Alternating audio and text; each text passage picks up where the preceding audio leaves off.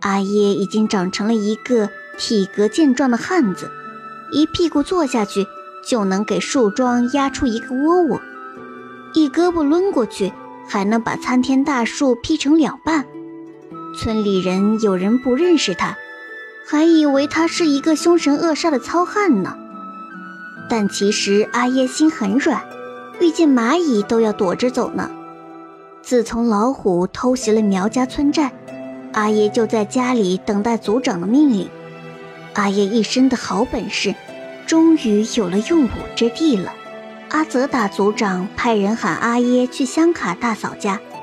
阿耶想都没想，拎起他猎熊的家伙就出门了。到了香卡大嫂家门口，阿泽打族长问阿耶：“过去三年，你学到了什么本领？展示给我们看看。”阿耶掏出一把三尺长的大砍刀，熟练地耍了起来，动作比女人拎菜刀更加游刃有余。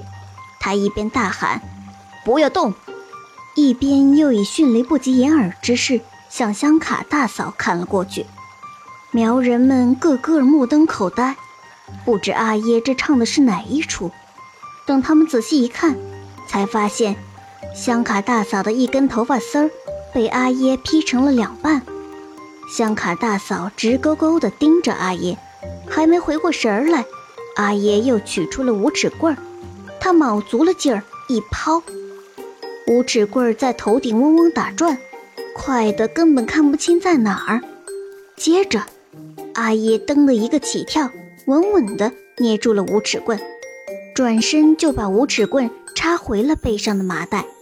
香卡大嫂愣了半晌，突然回过神来，边鼓掌边说：“啊，阿耶可真是好本事呀！呃，我哪儿也不去了，乖乖待在家里，等你把那老虎给灭了。”听到这话，阿泽达族长和阿耶都安心了。第二天一大早，阿耶带着苗人们去山上砍木柴。打算在村寨口修一个安虎圈。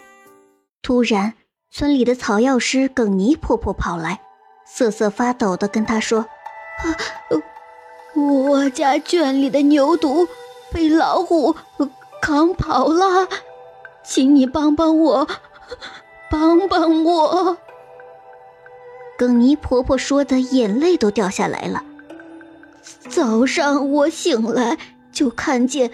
那个黄毛大虫蹲在我家牛圈里，把一头老牛吃的只剩下骨头了，还扛走了一只两个月的牛犊。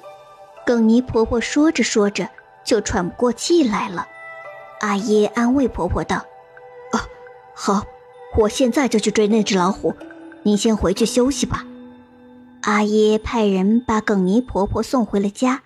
自己带领村寨里的苗人，顺着老婆婆指的方向去追老虎。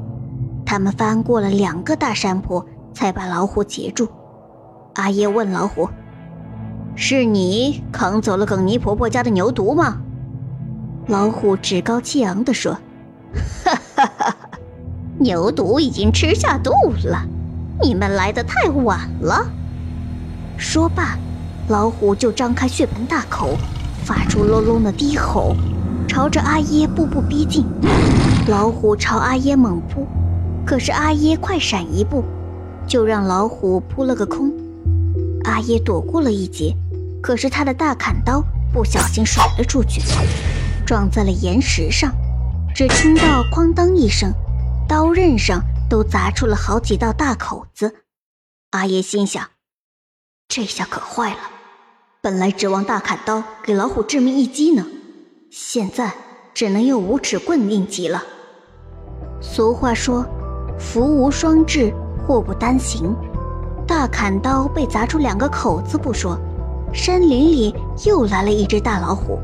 它沿着弯曲的路线，扭动着凹起的脊梁骨，慢悠悠地从山坡上走了下来，盯着阿爷问道。